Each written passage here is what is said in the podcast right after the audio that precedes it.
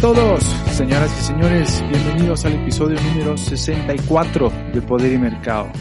Hoy quiero hablarles sobre algo muy interesante, eh, estoy seguro que les va a interesar en todo caso, eh, porque es sobre algo que me suele suceder cuando hay fuertes eh, correcciones en los mercados o hay fuertes caídas en, bolsa como las que hemos estado viendo en este, en este primer trimestre o en los primeros cuatro meses del año, o al menos hasta la primera mitad de, mayo. Ha sido realmente fuerte, hay un cambio de tendencia, hay definitivamente un bear market.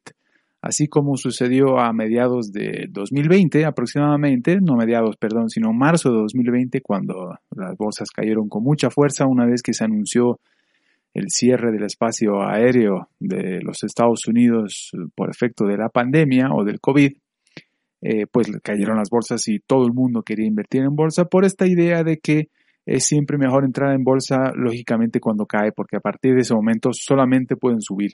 Los mercados solamente pueden subir. Pues eh, inicialmente sí, eh, este es un concepto eh, acertado, pero no es para todo el mundo y voy a explicarles por qué. Y es muy importante insistir en que vamos a hablar de lo que no estoy dispuesto ni voy a estar a hacer, nunca voy a estar dispuesto a hacer por un cliente, nunca. Vamos a ver de qué se trata. El primer problema al que se enfrenta un inversor pequeño o grande, sin experiencia, es creer que dedicarse a invertir en bolsa es hacer trading y además eh, y que además es algo muy cómodo y fácil, que a lo sumo va a necesitar alguno que otro curso gratuito de análisis técnico para utilizar en eh, para saber utilizar stop losses, por ejemplo, eh, viendo en YouTube algún, algún veinteañero que ni siquiera se ha graduado de la universidad, pero ya es un gran experto en trading diario y demás. Pues no, no es así en absoluto. Por supuesto que esto les ha servido a muchos en los últimos años, sobre todo para los más jóvenes que ni siquiera se han recibido todavía, insisto, de la universidad, pero que han estado invirtiendo como si no hubiera mañana, y sobre todo con las caídas de marzo de 2020 que había mencionado en plenas cuarentenas, durante las cuarentenas, durante un, largo tiempo durante el que nadie sabía cómo iba a encarar el asunto, porque se suponía, acuérdense, que las cuarentenas iban a durar no más de dos semanas, terminaron siendo meses en, en la gran mayoría de casos alrededor del mundo. Eh, y además estuvieron invirtiendo eh, justo después del inicio de los mayores estímulos monetarios y fiscales en la historia, después de los iniciados en 2009 para encarar la gran recesión. Así que, que ya en ese entonces eran los más grandes eh, de la historia, así que se podrán dar una idea de la magnitud del, problema. Estos estímulos no han sido, no son nuevos, no eran, no son, ni van a seguir siendo nuevos. Se los conoce al menos desde los rescates de Bern Stearns eh, y similares o con la bancarrota de Lehman eh, hace ya 14 años. Pero es ampliamente sabido y reconocido que lo único que han hecho con estas medidas ha sido postergar los problemas a cambio de agravarlos.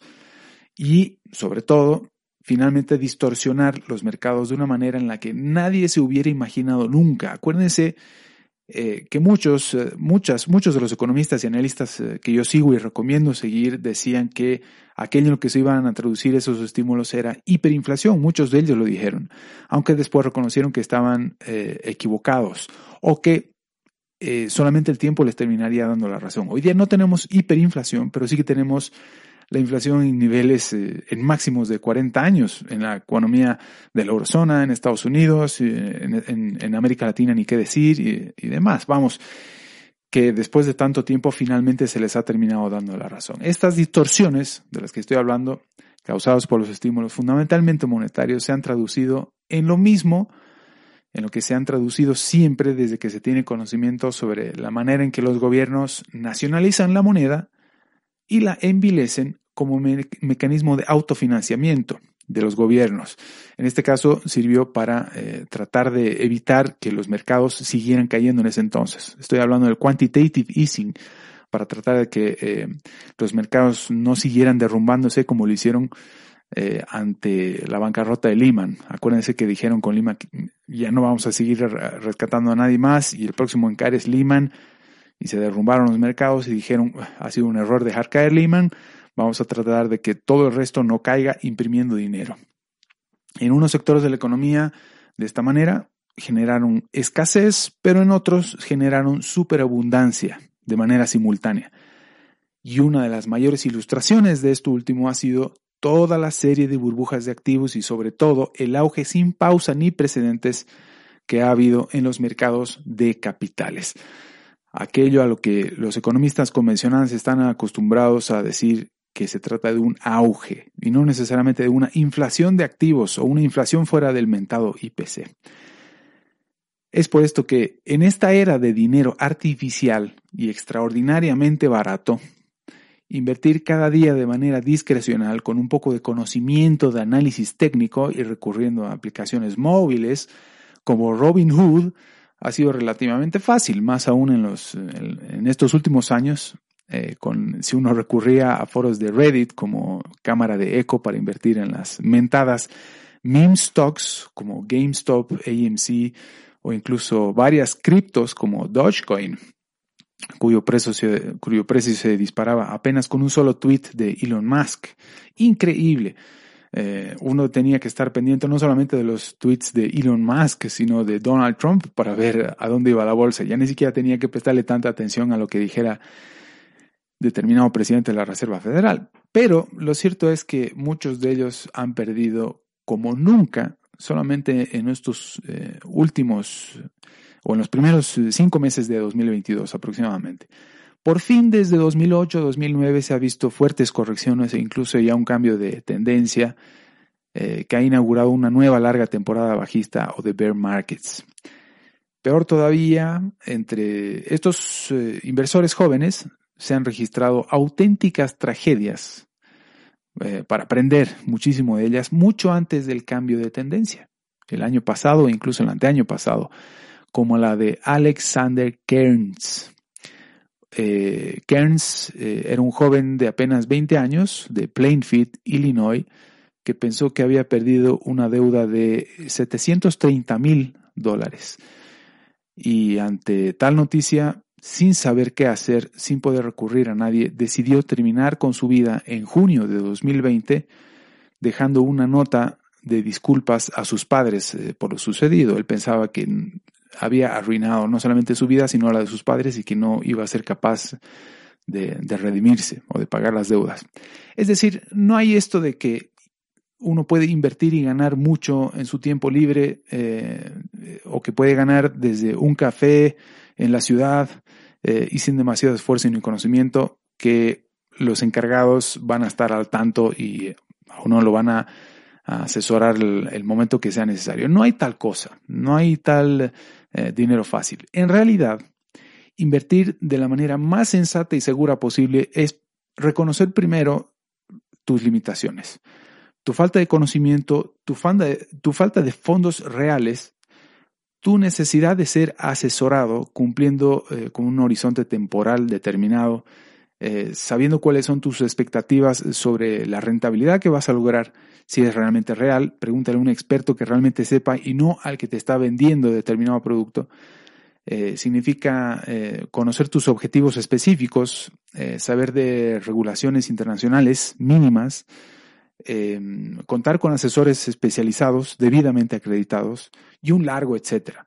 Y segundo, todo lo mencionado anteriormente no es posible, por cierto, y por si fuera poco, con un patrimonio pequeño 3, 4 o cinco dígitos apenas. No existe tal cosa. Es posible, sí, pero no es posible eh, lograr rentabilidades de manera consistente, es decir, a largo plazo, eh, con sumas tan pequeñas. Está bueno empezar así, pero no es que uno, como dicen mis eh, amigos españoles, no es que uno va a pegar el pelotazo en cuanto entre en bolsa con apenas un, un par de decenas de miles de dólares.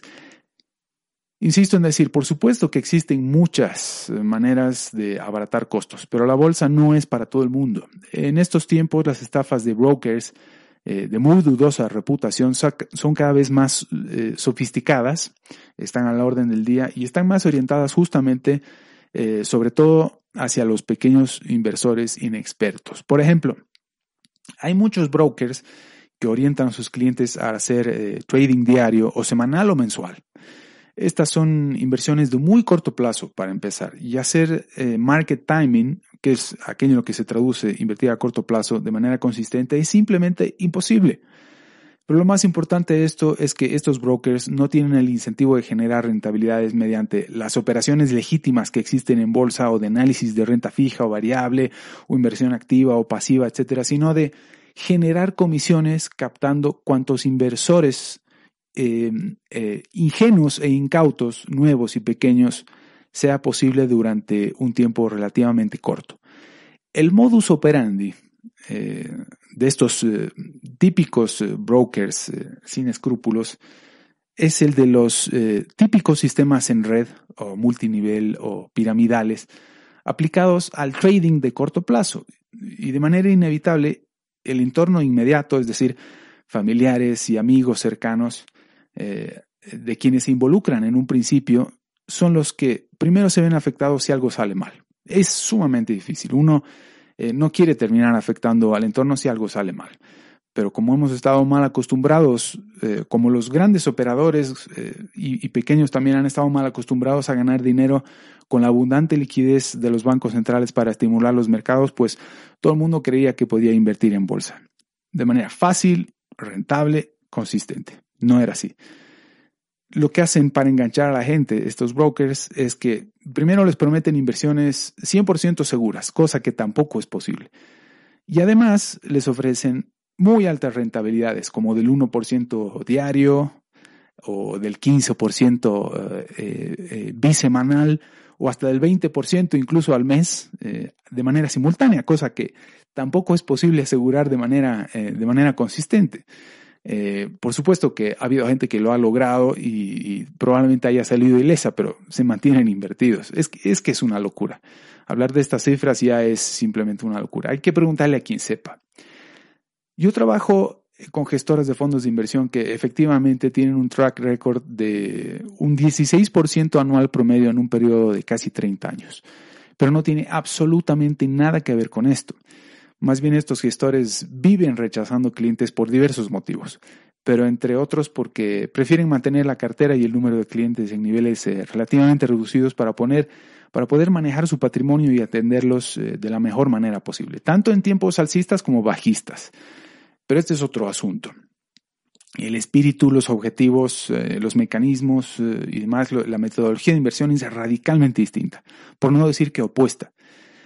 Los requisitos para invertir con estos brokers inescrupulosos de los que hablaba de, los sistemas piramidales son, por ejemplo, mantener el dinero invertido con ellos durante tiempos mínimos como de 3, 6 o 12 meses. Pero sobre todo, eh, traer un mínimo de personas a la pirámide eh, junto con el dinero que uno está invirtiendo, para meterlos en la pirámide o en la red para que hagan exactamente lo mismo que uno. Y va a depender de esto en gran medida, si acaso no del todo, que vaya a depender, eh, que las altísimas rentabilidades que prometen van a depender. ¿sí? Las rentabilidades iniciales son siempre muy interesantes, pero van a depender de la cantidad de gente que uno introduzca en la pirámide debajo de uno. Porque de conseguir nueva gente y de que se renueve el capital de manera constante depende todo el sistema. Es decir, a los antiguos participantes se les paga con el dinero de los nuevos participantes, pero utilizan la bolsa para legitimar la operación y no llamar la atención sobre lo que es en realidad una estafa. Y por si fuera poco, es ideal que estos clientes no tengan sus cuentas en orden, es decir, que no tengan claro el origen de su dinero para no tener que complicarse con todo el papeleo del compliance de instituciones legítimas y altamente reconocidas. No es posible invertir con eh, grandes eh, bancos eh, privados del exterior sin antes eh, rellenar toda una serie de, papeles para que ellos mismos puedan protegerse de clientes también que son poco escrupulosos. Pero bueno, en otras palabras, no es posible asesorar a quienes no tengan un alto, un alto patrimonio simplemente porque no es rentable. Porque aunque muchas veces se trata de un proceso relativamente sencillo, se requiere de mucho esfuerzo y paciencia, sobre todo por parte del cliente. Muchas veces la apertura de una cuenta en el exterior se puede hacer en un solo día, pero no todos cuentan con los requisitos necesarios si se quiere trabajar con gente seria en el exterior. Y pues quienes tienen un alto patrimonio no andan, esto es sumamente importante, no andan preocupándose por buscar rentabilidad de corto plazo. Por lo general buscan seguridad y orden y eficiencia fiscal. Los gestores de fondos de inversión debidamente acreditados no andan buscando clientes tampoco que los puedan presionar de manera permanente por un par de miles de dólares semanales nada más. Yo en lo personal no busco pequeños inversores porque no es rentable y es además altamente fastidioso. No tengo esos incentivos. Muchas eh, otras veces no existe la posibilidad de hacer lo que el cliente quiera, por mucho que tenga todos sus papeles en orden o porque sea, tengan un gran patrimonio, porque las propias regulaciones internacionales lo impiden, ¿no? simplemente porque sus objetivos son demasiado alocados y eventualmente pueden conducir a problemas muy serios que se van a traducir en sanciones, como mínimo, serias sanciones contra la institución con la que invierten. Por ejemplo, si viene eh, un cliente, ya sea que tiene un alto patrimonio o no, eh, pero quiere invertir, qué sé yo, el 50% de, de, de sus fondos en Bitcoin, yo le voy a decir que no porque claramente los objetivos que tienen eh, eh, son de muy corto plazo, van a depender muchísimo de la volatilidad y las probabilidades de conseguir lo que están buscando son mínimas. De hecho, ustedes ya saben, no tengo que contarles demasiado, eh, Bitcoin pues, ha sufrido caídas del 50% y no se recupera y está en un bear market hace mucho rato, ha roto soportes hace mucho rato. y pues yo siempre he sido un escéptico de Bitcoin y jamás permitiría que un cliente eh, entre en Bitcoin. De hecho, me lo han preguntado muchas veces, afortunadamente me han preguntado y no me han pedido entrar en Bitcoin, pero afortunadamente me han hecho caso y no mucho tiempo más tarde ha sucedido lo que ha sucedido con Bitcoin. No tengo nada contra Bitcoin, ¿sí? Eh, pero lo que busco para mis clientes es eh, seguridad, fundamentalmente, porque además los clientes de alto patrimonio suelen ser personas mayores y no jóvenes que, que solamente están eufóricas con cómo van las criptos, por ejemplo son fanáticos, fanáticos religiosos muchas veces, y eso no es bueno. También tengo muchos eh, eh, clientes que han, como curiosidad han invertido en Bitcoin, pero no lo mezclan con el, con el patrimonio de largo plazo. Vamos, es lo más sensato. En definitiva, el negocio de bolsa no es para quienes no se lo pueden permitir.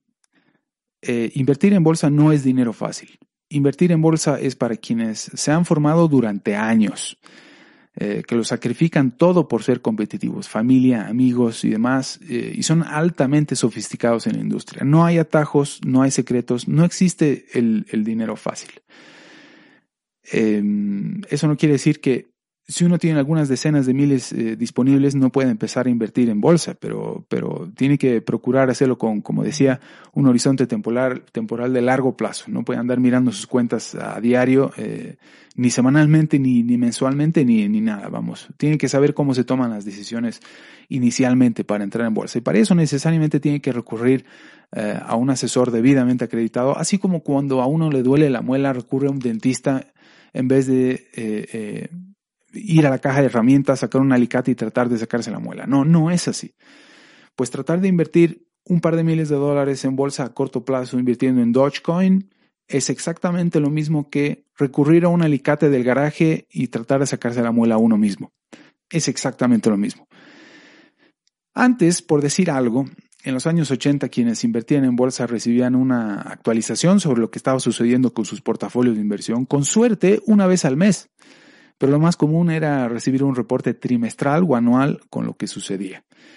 Hoy con el Internet existe presión sobre todo eh, de los medios de comunicación y aplicaciones móviles eh, que a uno le, envían notificaciones de manera permanente para vivir, para que uno viva pendiente eh, del ruido diario, de lo que está sucediendo en bolsa y como decía, de los tweets de Elon Musk o de Donald Trump, como si eso se tratara de una ruleta o de una mano de blackjack o de Texas Hold'em esto solo induce a tomar decisiones muy pobres y perder dinero casi con seguridad solamente por factores de ansiedad, factores psicológicos, por eh, falta de conocimiento, por falta de control emocional muchas veces. Y sobre todo quienes no tienen control emocional son los más jóvenes, desde luego. Entonces, si uno va a empezar en bolsa, claro que puede invertir poco, pero como si se tratara de una inversión en bienes raíces, donde no, hay manera de monitorear diariamente el incremento de la rentabilidad o los retornos. Es decir, por por ponerle el techo a una casa, no, uno no está pensando eh, eh, cuánto más ha incrementado el valor de su inversión inicial eh, solamente porque la nueva casa que está construyendo tiene techo o ya tiene el ingreso al garaje despejado. No, no, es así. Esto no es algo que voy a explicar ni aquí ni ahora, porque no es mi objetivo, a pesar de que lo he hecho muchas veces con gente amiga, muy cercana o, incluso familiares. Estoy seguro que muchos de ustedes van a entender a qué me refiero con todo lo que ya he hecho hasta aquí. Es decir, no tengo ningún incentivo para que a la primera de cambio se estén perdiendo dinero por haberlos asesorado, pero por no haberme hecho caso, finalmente. En fin, hasta aquí vamos a llegar hoy.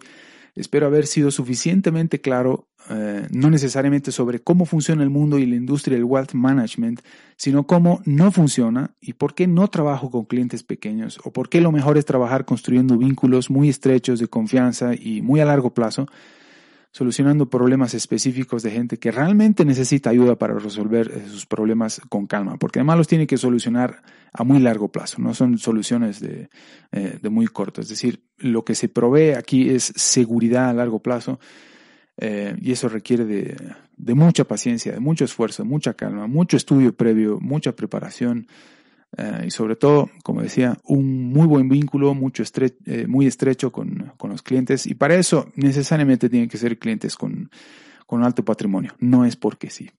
En fin, la, en el próximo episodio, por cierto, eh, quiero hablarles de algo que estoy seguro, sobre todo los clientes a los que sí quiero enfocarme, quiero hablarles sobre algunos problemas que ofrece la banca, no que ofrece, vamos, que tiene Invertir con banca privada en el exterior. Quiero hablarles sobre a qué hay que atenerse cuando uno invierte eh, con banca privada en el exterior, sobre todo banca offshore.